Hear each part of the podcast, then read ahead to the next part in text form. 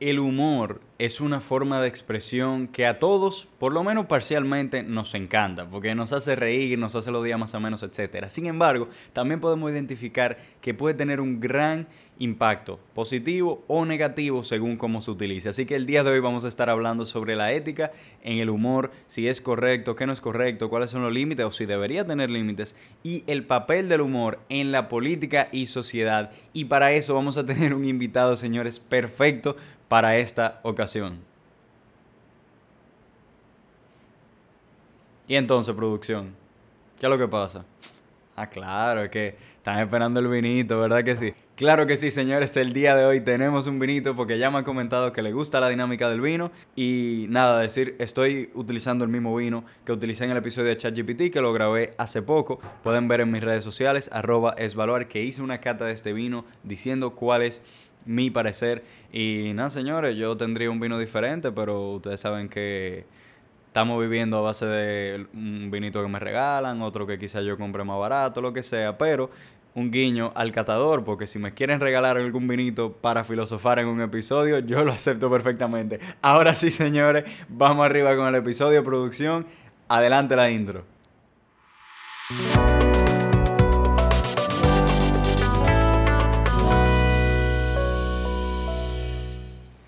Señores, bienvenidos a Cristoico, su podcast para fundir, acompañado como siempre por su host Ernesto de Dios. El invitado de hoy es Julio Valentín, también conocido como Té de Agua, él es divulgador de historia y al mismo tiempo es comediante, una mezcla interesantísima, así que bienvenido Té de Agua, muchísimas gracias por estar aquí, por aceptar la invitación. Eh, agradecido, agradecido la invitación y muy buen tema que elegiste, muy buen enfoque. Muchísimas gracias, pues sí. Si te parece, hay una manera muy particular en la que a mí me gusta empezar el podcast, ya que tenemos que poner conceptos. A mí me gusta conceptualizar. Entonces, vamos a definir qué es el humor.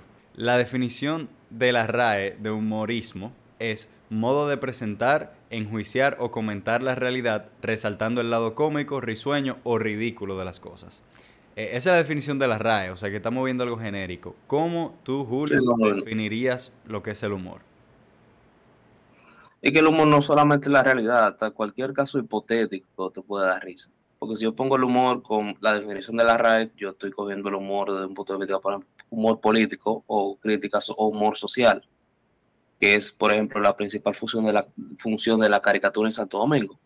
Aquí, desde la, de la Fundación de la República, hay caricatura, pero no tuvo función como de entretener, no siempre, sino que tenía la intención de dar un mensaje político. Por ejemplo, la primera caricatura de Santo Domingo fue, fue un oficial haitiano donde se le resaltaban sus facciones africanas y de arriba y, y hago para arriba, o sea, del, del, trozo para arriba se veía su toda con mucha chapita de, de, general y gorro de general, pero en la parte de abajo tenía un bolo y estaba usando chancleta y se lo estaba llevando magro.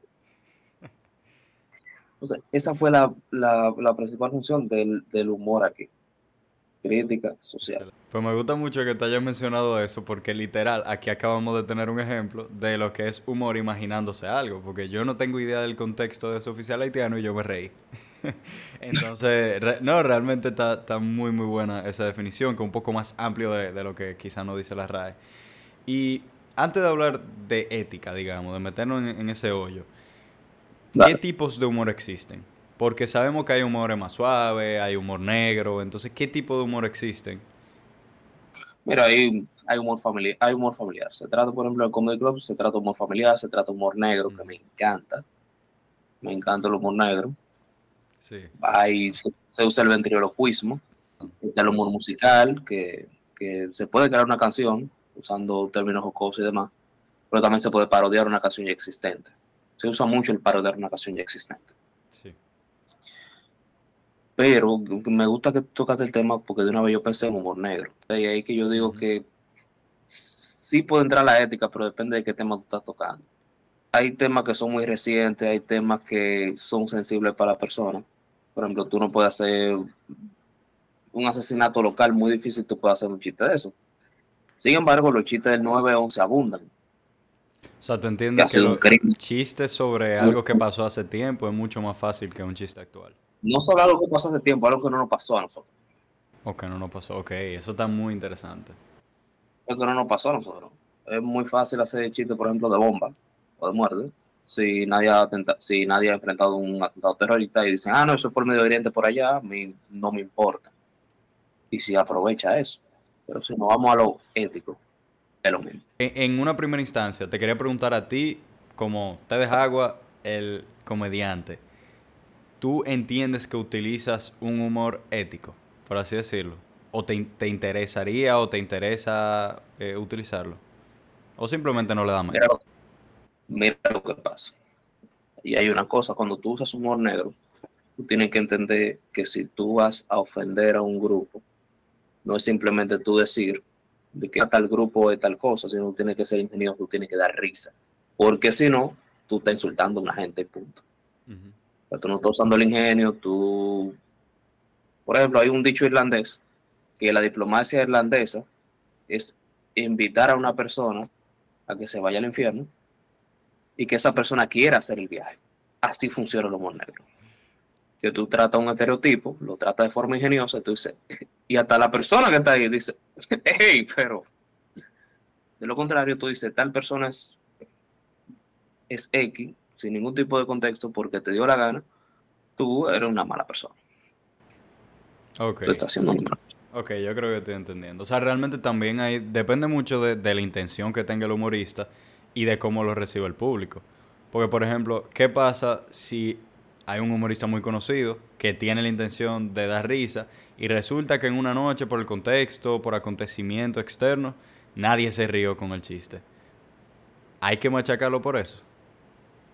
No necesariamente porque nadie se haya reído, y eso pasa. A veces el público no es para eso. A veces, a veces por ejemplo, uno va, uno tiene una rutina estándar, y esa persona está acostumbrada a una rutina estándar, y tú vienes y le cambias con humor musical o humor negro, que no es el que están acostumbrados, y la gente le está tirando a lo que no, que no fue a lo que, a lo, a lo que, o sea, no fue a lo que fue. Pero, por ejemplo, si yo hago una noche de humor negro y me mantengo ahí, la gente sabe a lo que va y la gente se va a reír de eso. Que muy difícil funciona, por ejemplo, en un evento corporativo. Claro, ahí está muy difícil. Entonces sabemos que es muy importante tomar en cuenta el contexto en el que uno va a desarrollar esos chistes. Eh, eso me, me parece muy importante. Eh, ahora yendo a eso que tú me planteabas, eh, realmente nosotros queremos, o sea, es, es bueno para el humor hacer chistes correctos. Y aquí habría que diferenciar qué es ético y qué es políticamente correcto, que eso es otro término Sí, tú puedes, tú puedes hacer chistes políticamente correctos. O sea, tú puedes. La cosa es que si tú lo intentas, se nota. Si tú intentas ser políticamente correcto, se nota. Tú puedes, tú puedes hacer un chiste políticamente correcto sin ningún tipo de intención de que lo sea y aún así serlo. Pero si un chiste es o no políticamente correcto, si es malo, lo da risa. Tú puedes hacer un chiste políticamente correcto. Si es bueno, da risa. Al igual, que tú puedes, al igual que tú puedes tratar de ser políticamente incorrecto y que el chiste sea malo. Porque es muy posible que acabes ofendiendo a un grupo que si no es ingenioso, no va a dar risa y se van a ofender. Definitivamente, definitivamente. Y claro, aquí entonces ya no metemos directamente en el depende. Depende de el humorista, depende de quien desea, quien no desea hacer eso. Entonces, si nos ponemos a hablar, digamos, ya de- a un nivel de regulaciones, quizá no censura, yo creo que por lo menos en este podcast, las veces que lo hemos mencionado, ha quedado claro que yo no estoy a favor de la censura, para nada. Pero, o sea, sería bueno para el humor en este contexto en, que muchísima gente se ofende casi por cualquier cosa. Sería bueno para el humor adaptarse a esta generación que en gran medida somos ofendidos. Eh, jamás de los jamás. Interrumpo en este momento este gran episodio para pedirte que te suscribas por favor si aún no lo has hecho y le des like a este podcast porque de verdad me ayuda muchísimo. Ahora continuemos que cada vez se pone mejor. Jamás de los jamás. Recuerda que también, eh, no sé tú estás familiarizado con los términos, eh, hay un mercado y el mercado es amoral. Si el público, o mejor dicho, ese mercado, no hay venta para lo que tú haces, pues eso es lo que te toca. Siempre y cuando no sea una institución del Estado, mochándote, o censurándote, o arrestándote por, la gente de la sociedad va a como sea, pero no debería censurarse. La gente se puede ofender, la gente puede criticar el chiste, la gente te puede acabar. Eso es incontrolable, no hay forma. Pero la gente debería hacer los chistes que le dé la gana sin temor a. Tú tienes que estar dispuesto a que te acribillen. Claro. Yo, yo estoy totalmente de acuerdo. Yo, por ejemplo, cuando hablo de, de temas de si el humor o el arte, que viene siendo lo mismo, o el contenido, no sé, de, de cualquier forma que se ponga, si debe ser censurado, yo siempre digo que no. Porque primero está el principio de la libertad de expresión. Estamos buscando eso. Eh, y segundo, una cosa es la responsabilidad que tenga el creador, los principios, los valores, las virtudes, que tenga el creador y que quiera demostrar a los demás. Pero otra cosa es que uno esté sirviendo propósito de un partido político o de una ideología en particular. Entonces, yendo por ahí, eh, bueno, ahí no podríamos meter hondo, porque hoy en día sí se ve muchísimo eso, de personas que se van a un lado, entonces nada más aceptan lo que tiene ese lado. Yo entiendo que todo el mundo puede hacer humor, pero em, algo muy importante que sí me gustaría también decir es que así como uno tiene que estar dispuesto a eh, eh, reírse de los chistes cuando se habla de otro tipo de personas, uno tiene que saber reírse de uno mismo. Y yo creo que es un principio fundamental en el humor. Eh, por, por, como te vas sintiendo, me imagino que estás de acuerdo. Pero eso es No, sí, que, claro que sí. Lo, lo principal es, antes de tú atacar al público, atácate tú. tú rompes el hielo atacando a ti mismo. Ya, una, ya cuando la gente comenzó a reírse, ok, ahora vienen ustedes. Y tú juegas con el público, trabajas con el público, te cubre un chingo el público, haces preguntas, la gente interactúa, eso es genial. Pero empieza contigo. Y, eso es. me, gusta que tú mencionas eso porque además eres ejemplo, me consta, porque yo fui a ver el, el show con Cordero de, de, un show para la historia y recuerdo... Oh, voy. Sí, yo, yo estuve en una de las funciones. Entonces, resulta que, que, cuando recuerdo que tú comenzaste hablando de tu propia condición. Y, y eso me, pareció genial, porque fue como que sí, vamos a hablar de historia, pero antes de yo reírme de un indio, estoy yo aquí parado. Vamos a comenzar por lo que estamos viendo. Y eso a mí me parece muy respetable. Así que eso te lo tengo que aplaudir aquí mismo y, lo agradezco porque en realidad da, crea un muy buen ambiente. Muchas gracias, Neto. Me ha, encantado ese show, de verdad. Buenísimo, buenísimo. Entonces, em, continuando. En el caso de que nosotros digamos, ok, vamos a establecer lo que va a ser un chiste ético o cómo vamos a hacer un humor ético. ¿qué criterios se podrían utilizar para medirse un chiste ético, siendo toda la persona tan diferente como somos? No, no, está en mi, no está en mi vocabulario ni en mi mente, ni lo tengo como concepto porque para mí el humor no tiene ese tipo de límite. Tú puedes decir lo que tú quieras y hablar lo que tú quieras, siempre y cuando sea bueno. O sea, cuando tú dices que sea bueno, tú te refieres a que sea efectivo, en el sentido de que cumple el propósito de dar risa. sí, exactamente. Ok, tú eh, ahí me parece súper bueno, eh, porque ya no estamos hablando, y aquí me voy a adaptar, como tú dijiste, a tu vocabulario, no tenemos que hablar necesariamente de lo que sea ética que considere una persona. Cuando un chiste es bueno, si tú, vamos a agarrar el mismo ejemplo que tú diste, que ahí vamos a meter la mano en el fuego si tú haces un chiste sobre un negro, ¿cómo tú trazas esa línea de diferencia entre lo que es un chiste disparatoso y ofensivo y un chiste bueno? Tú tendrías que plantear una realidad. Segundo, eh, ser negro te ayuda. Eso es otra cosa. Eh, déjame hacer chiste de la gente de, con, con, eh, con, con TEA, con trastorno espectro autista. Tampoco cuesta arriba. Tú vas a hacerlo sin tú serlo me, cae bastante bien a mí, porque yo soy autista. Es como hacer chiste de gordo. Tú vienes haciendo chiste de gordo, pero si tú no eres gordo, está difícil. Porque recuerda que tenemos que uno tiene que reírse de uno mismo que lo primero. Entonces, si tú saltas con un chiste de gordo y tú eres gordo, hay un problema. Y lo mismo pasa hasta con religión. Lo mismito.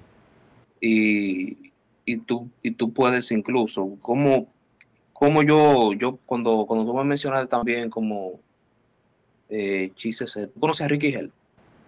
No, no lo conozco. Él es un pastor cristiano que él usa el humor y usa la Biblia también para el humor, pero él tiene, un, tiene cierto límite donde él, él traza su propio, él trata, él trata su propio, tiene convicción, él trata su propio límite, porque verdad. Hay chistes religiosos que tú dices, ah, pero hay chistes religiosos que tú dices, güey, te pasaste. Claro, como en todo. Y Ricky él se traza eso. También la convicción personal te ayuda a tú trazar tu propia línea. Hay chistes que yo no hago. Por ejemplo, yo no hago chistes colorados, por ejemplo. Chistes relacionados a sexo. ¿Por qué? Porque no, no es que el que lo haga te malo o te bien, sino que convicción personal no lo hago. Si tú haces un chiste o tú haces lo que sea con lo que tú no te sientes cómodo contigo mismo, entonces tú vas a fracasar. No te vas a sentir bien con lo que tú haces. No sé si tú me entiendes. Sí, sí, lo entiendo perfectamente. Yo aquí de hecho estoy reflexionando porque ah, yo no tengo nada que ver con la comedia, pero este hobby que tengo de hacer el podcast y todo esto puede ser un ejemplo de eso mismo. O sea, no es lo mismo yo hablar de un, de, de un tema con el que me sienta cómodo, me desenvuelva, que yo me teme no sé, en cualquier otra cosa, porque yo entiendo que eso podría dar risa o podría pegarse y al final acaba siendo un disparate. Entonces sí, eso es parte de los límites que uno mismo se pone, siempre y cuando sea uno que se lo ponga y no que se imponga. No se imponga, bien.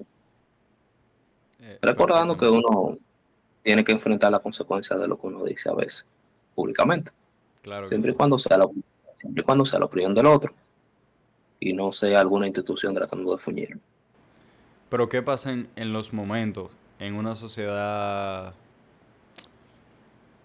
Bueno, no sé, porque realmente hay todo tipo de sociedad, pero digamos que en un país que resulta que a nivel político se, se sitúan en una izquierda extrema o en una derecha extrema, que, que, están realmente muy parcializados. Entonces, el mismo pueblo está influenciado, quizá manipulado, quizá adoctrinado con unas ideas que luego se van a perpetuar en la industria de la televisión, del humor y todo eso. En ese caso sería correcto por el simple hecho de que el consumidor lo pague. Uf. Está buena eso. Está buena eso. Está bien si el consumidor lo quiere. Es lo que tú me estás diciendo. Exactamente. Podríamos decir que el humor es correcto hasta que el consumidor lo pague. O realmente como que hay un momento en el que ya. Bueno, en el caso de la película, eh, la, clasifican. Sí. La película, la película la clasifican y hubo un tiempo que se hizo ley de censura de las películas, después de los años 30. Antes la película eran más crudas. Las películas eran súper crudas, no tenían nada que ver. Eh, ponían en pantalla violaciones, ponían en pantalla asesinatos, súper crudo, eran una cosa tremenda. No sabía. Entonces, después de esa, después de esa ley, eh, pues Hollywood se, se controló. Fíjate que después de cierta época la película, por más fuerte que sea la trama, hay cosas que no pone.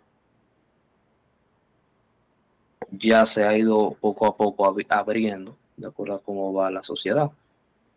Entonces la película sí, casi siempre va a ser un reflejo de tu sociedad y que lo acepte o no eh, ahora mismo, ya lo que hicieron fue que la clasificaron en vez de estar limitando un estándar. Esta la pueden ver niños, esta no la pueden ver niños. Si los niños la ven, pues responsabilidad de los padres. Definitivamente. Es responsabilidad de los padres. O en caso de que una película sea más sea de la edad, más de eh, sea mayor a la edad correspondiente, pues normalmente, por ejemplo, si yo quería ver una película de James Bond, me papá estaba al lado. Ok, o sea que podría decirse, en tu opinión, que se, se puede trabajar con temas de regulaciones para distintos públicos, pero nunca la censura o, o, limitar a quien está creando. Exactamente. Perfecto. Entonces yo, yo creo que quedó bastante claro el tema de el parecer con lo que si, si es correcto, si no, lo que quiere el público, que si la ética, que no sé cuánto. Pasemos a la segunda parte del podcast, que es el papel del humor en la política. ¿Por qué? Porque realmente la manera en la que yo te conocí por redes, y, y pues, lo digo aquí, me fascina tu contenido, o sea, me, me, me parece excelente, no nada más porque yo me río en serio, sino porque he aprendido mucho. Y a mí esa magia me, me parece espectacular. Entonces, ¿qué relevancia crees tú que tiene el humor en la política? Como qué relevancia real. Toda la relevancia, toda la relevancia del mundo. Uno, porque no debemos pensar en política partidaria cuando hablamos de política. No. Aquí estamos hablando de política en general, todo el mundo. Todas nuestras interacciones en la sociedad, fuera, es política. Y incluso las acciones de, de los políticos, política pública, todo tiene que ver con nosotros, por eso a todos nos concierne. Y el humor, el humor se ha, utilizado para, uno, ataques personales a políticos. Eh, dos, para expresar una realidad social. Entonces, vuelvo con el tema de la caricatura. Eh, principio, a principios de los años 20, perdón, años 20, no, principios del siglo XX, había un, un caricaturista llamado Jim Bernard. Jim Bernard creó un personaje llamado Concho Primo. Concho Primo era la antítesis de la caricatura del tío Sam. Mm. El tío Sam era la representación del, poder americano, que creo que era como Estados Unidos personificado, a Want You, ese tipo de cosas. Concho Primo era la personificación de República Dominicana. Concho Primo era un campesino con su machete y un burrito. Y un sombrerito. Que Concho Primo representaba el populacho. Entonces la gente se identificó con Concho Primo. Y cualquier situación social o de actualidad, Concho Primo estaba en esa situación. Y Concho Primo llegó a hacer hasta anuncios y llegó a anunciar eh, unos famosos Chevrolet, que eran autos muy baratos. Y esos carros, los, los taxistas, o no solo taxistas, los carros de Concho, lo compraron. Entonces, por esa caricatura se llama carro de Concho. Carro de Concho Primo. Entonces, así lo importante es el humor, así, antes se identificara con Concho Primo, Concho Primo se utilizó para publicidad y la gente adquirió ese tipo de carro y lo llamó carro de Concho. Oye, ese ejemplo tampoco lo conocía y, me parece excelente. Oye, qué bueno que, que te lo está diciendo todo así con ejemplos, porque es una manera muy importante de uno ver realmente que es relevante. Y también uno tener, incluir, mejor dicho, a personas de bajo extracto social o de diferentes extractos sociales, puede ser de, cualquiera, dentro del humor, creando personajes, haciendo chistes, lo que sea, también puede ser muy importante para que la misma gente... Eh, Entienda.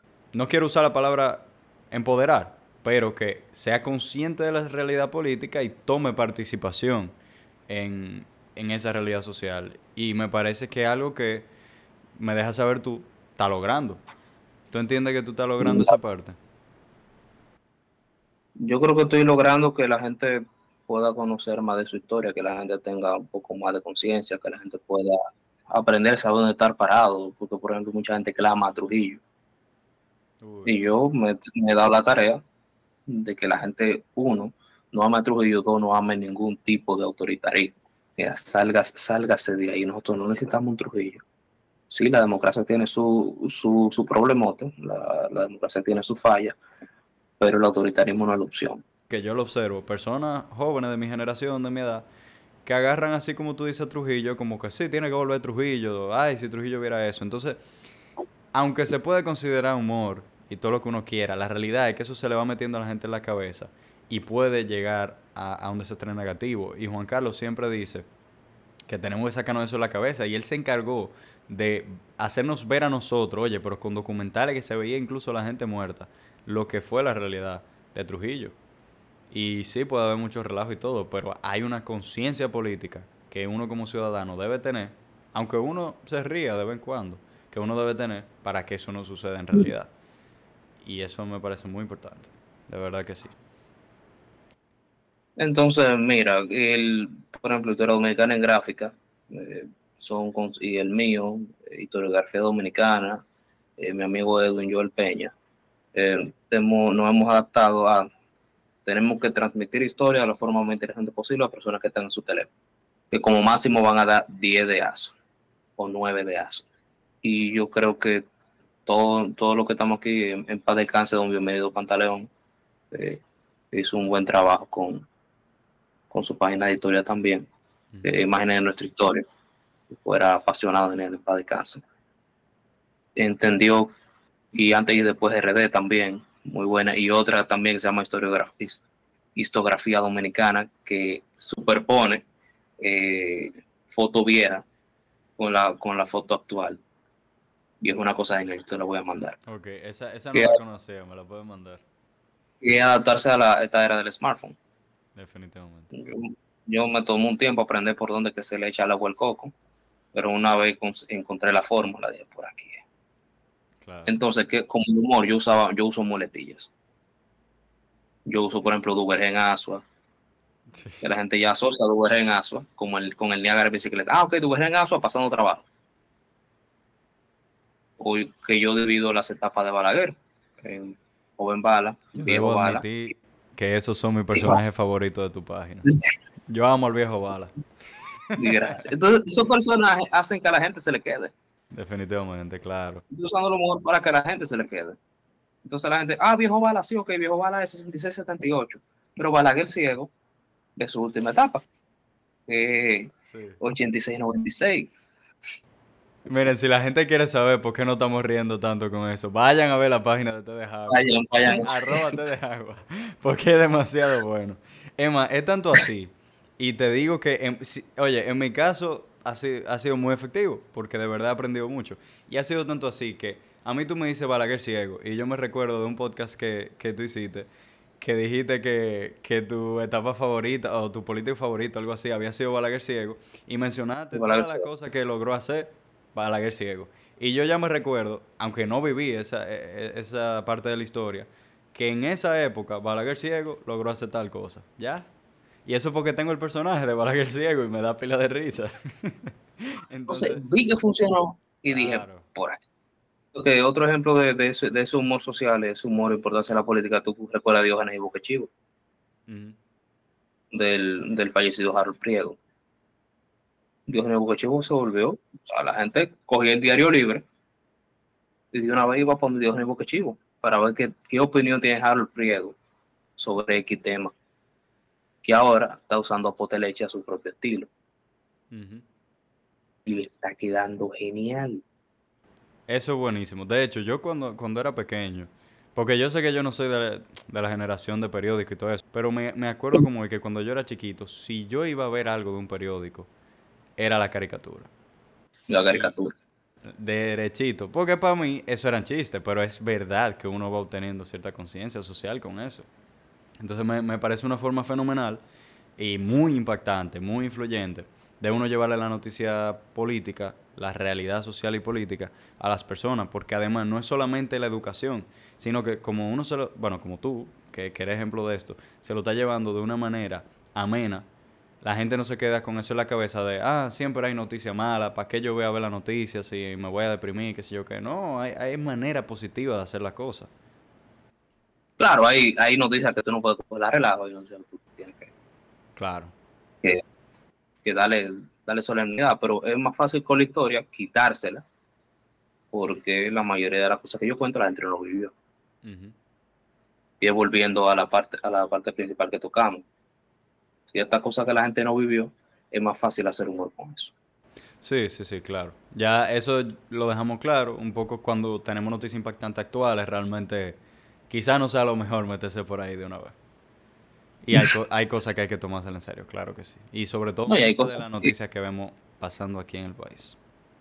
Y cosas que nunca, nunca nunca, que son tan impactantes que no hay forma hay veces que hay hechos que no, no consigue, por más tiempo que pase, no se consigue el, carácter rocoso. Ya como última pregunta, eh, sé que ya dijimos que no debería haber un límite o una censura con el humor, pero cuando hablamos de humor en la política, quizás no tanto situaciones sociales o casos como este en específico, sino refiriéndose al gobierno directamente, eh, sea un líder, un gobernante, ¿debería existir o existe? algún límite con la política? No debería, ah, no debería haber algún límite, siquiera con el presidente. Pero me parece que hay leyes que protegen de algo que te haya dicho públicamente sobre el presidente. Hay que tener en cuenta que si tú haces un mono caer en difamación, en difamación o injuria. Ahí me iba, me iba a meter. Puedes curarte con el presidente y puedes curarte con quien tú sea, con quien sea, pero ahí hay un límite. Y También otro límite que hay es eh, también con los símbolos patrios, con Duarte. Y otro límite que se me ha comentado y me han dicho, Julio, tú tienes que dejar de hablar de Duarte así porque eh, es un símbolo patrio y tú tienes que, tienes que cuidarlo. Y yo, pues que me citen y que me digan que parte que yo he dicho es mentira. No hay problema, podemos tratar y podemos, yo puedo impugnar y poner en la mesa en qué parte le falta respeto al patricio. Cuando lo que hicimos fue contar aspectos de su vida, que son aspectos no muy decorosos y eso es otra cosa. Sí, me imagino que ahí te refieres cuando hablaste de cuando Duarte vivió en Alemania y las mujeres y no sé qué. Pero cuando Duarte vivió en Alemania, cuando Duarte vivió aquí, porque la gente habla de que Duarte se fue a Europa, pero no lo que estaba haciendo antes de. Es como cuando un niño se vuelve loco y lo cambian de colegio y lo venden para otro un chima caro, pero, con más, eh, pero más estricto. Entonces fue lo que pasó. Este mujer se está volviendo loco, vamos a mandarlo por Europa. Arréglate por ahí. Hasta ahora eso es lo que hay. Ya la dominicanidad existía, el gentilicio también. El gentilicio no solo inventó Duarte, tan viejo como el 1621 apareció por primera vez el gentilicio. y, ya estaba creando, y ya se estaba creando esa identidad por la orden de Santo Domingo de Guzmán, o como dice, o como se hacen llamar los perros del Señor. Que hay mucha gente que no sabe de dónde viene el, gentilicio dominicano. No, sin embargo, Santo Domingo de Guzmán siempre tiene su perrito ahí. Y el perrito está en el logo de la UAS. Eso sí, eso sí está interesante. Hay un perrito con una antorcha en el logo de la UAS abajo. Claro, de forma simbólica. El perro de Santo Domingo. y con eso también se puede hacer mucho humor. Es la historia, es la realidad. Sí, somos unos perros. Por ejemplo. Ah, ok. Somos los perros del Señor. Ok. Ahogado. Cosas. Claro, y es una manera también de, de, uno ser consciente de su historia. Eso es excelente. Bueno, eh, mi hermano, Julio, te deja agua, como quiera que te llamen. Agradezco muchísimo eh, tu participación en este episodio. Eh, entiendo que ha sido de mucho valor para que las personas que estamos fuera del mundo del humor entendamos un poco el, rol del humor, qué tan importante es, qué tan relevante es, hasta qué límite se puede mover y también que depende mucho del creador y del consumidor. Y que al final nosotros los consumidores somos los que le damos permiso. Em, sí. Sí, definitivamente. Bueno, me encanta. Es Ernesto, realmente. Gracias. Y lo, que lo, lo que está haciendo aquí, síguelo. Gracias, hermano. esos comentarios lo aprecio mucho. Por nada, por mi parte, agradecerte de verdad por, esta conversación tan interesante. Sé que cuanta gente observe este contenido, pues seguro se van a llevar algo. Porque yo aquí me he reído, he aprendido y, estoy seguro que todo el mundo lo va a hacer. Así que nada, muchísimas gracias por, por estar aquí. Recuerden a todo el mundo seguir a Te Agua en Instagram. No sé si tú quieres mencionar alguna otra red social, un show, cualquier cosa que...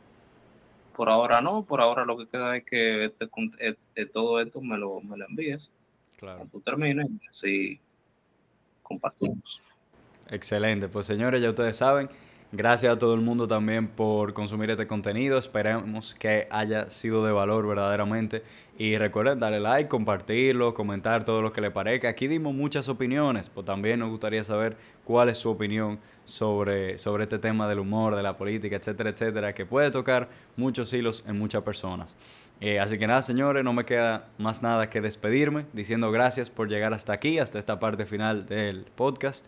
Y espero que este podcast te haya dado, aunque sea un empujoncito para crecer, hallar el balance y ser luz en la oscuridad, que es siempre el objetivo de este podcast. Muchísimas gracias eh, a Te Agua por estar aquí y muchísimas gracias a todo el mundo. Bye bye.